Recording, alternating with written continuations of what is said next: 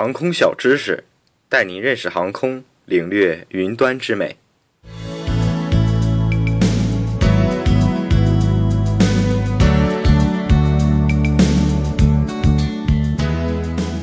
客舱广播中传来空中乘务员甜美的声音：“女士们、先生们，由于气流影响，飞机正在颠簸，请您全程系好安全带。”我们的空中服务将会暂停，卫生间已经关闭，在卫生间的旅客，请您回到座位上坐好。这样，经常乘坐飞机的人都知道，飞机进入云层后会有颠簸产生，特别是在淡积云、强雨区中，颠簸尤为强烈。但在晴空飞行时比较平稳，所以选择晴天出游的安全系数也更高一些。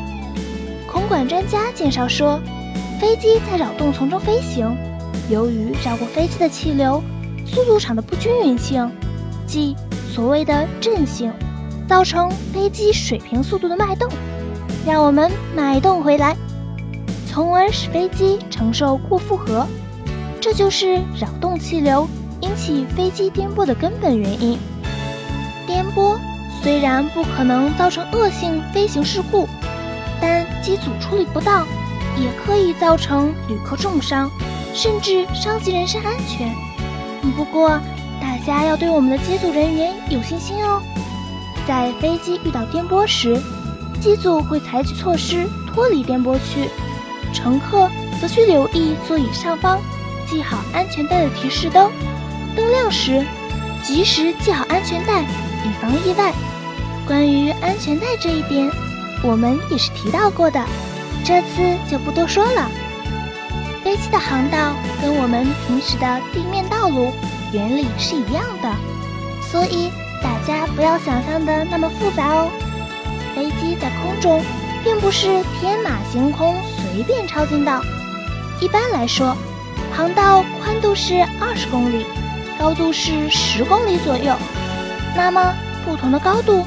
就代表着不同的道路质量，飞得越低，越接近云层，受到的气流冲击的概率就越大；反之，飞得越高就越平稳。这一点就要看我们驾驶人员的水平啦。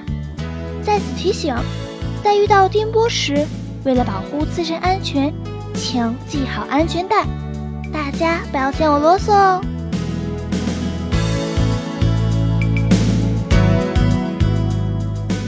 以上内容由东房机务茶社提供，感谢您的收听。